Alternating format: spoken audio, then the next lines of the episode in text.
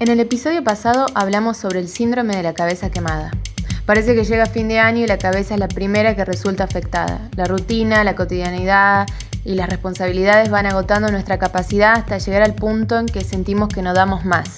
Un especialista nos contó por qué nos ocurre eso y qué podemos hacer para sobrevivir de la mejor manera el resto del año. Hoy hablaremos del insomnio.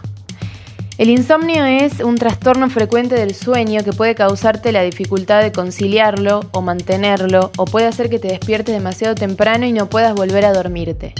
Está totalmente relacionado con los malos hábitos antes de ir a la cama, emociones, la ansiedad, la falta de ejercicio, las enfermedades crónicas o ciertos medicamentos.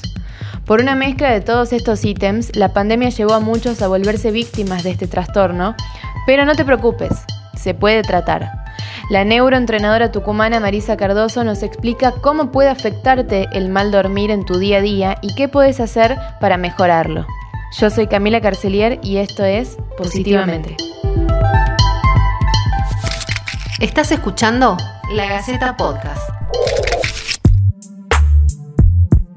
Sabemos que el insomnio es un trastorno muy molesto que no permite que tengamos un buen descanso.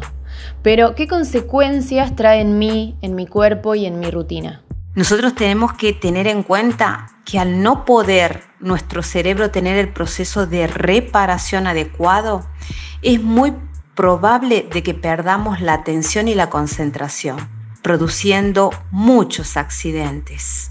Esto se ve normalmente en las personas que conducen o en los camioneros que viajan por las noches y no tienen las suficientes horas de sueños para reparar.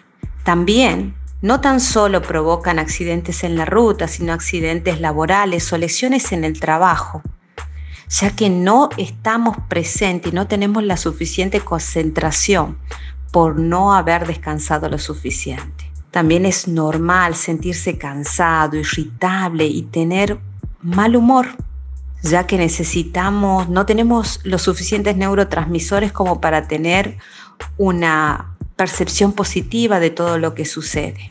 Cuando nosotros no descansamos lo suficiente, cuando hay insomnio, también esta relación está muy vinculada con la hipertensión arterial, con la pérdida de la memoria.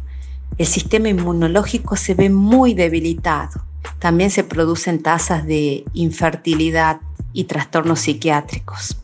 Hay mucha gente a la que la ansiedad y la incertidumbre de esta pandemia, entre otras cosas, la volvió víctima del trastorno. Y uno capaz que no le da tanta importancia muchas veces. Pero ¿puede volverse crónico? ¿Cuánto es lo mínimo que una persona necesita dormir para poder funcionar correctamente al otro día? Realmente la privación del sueño nos trae patologías a largo plazo muy complejas. Eso va a depender de la cantidad de horas que dedicamos a descansar o dormir y también de la calidad del sueño. Hay personas que duermen mucho tiempo pero no en calidad, sino en cantidad. La calidad del sueño es fundamental para nuestra vida. Las personas que tienen problemas de insomnio ya crónico hasta pueden desarrollar Alzheimer y demencia. Por eso es importante que nosotros tengamos mínimo cuatro horas de sueño de calidad. Eso es lo mínimo que nosotros necesitamos para poder funcionar de forma armónica y natural.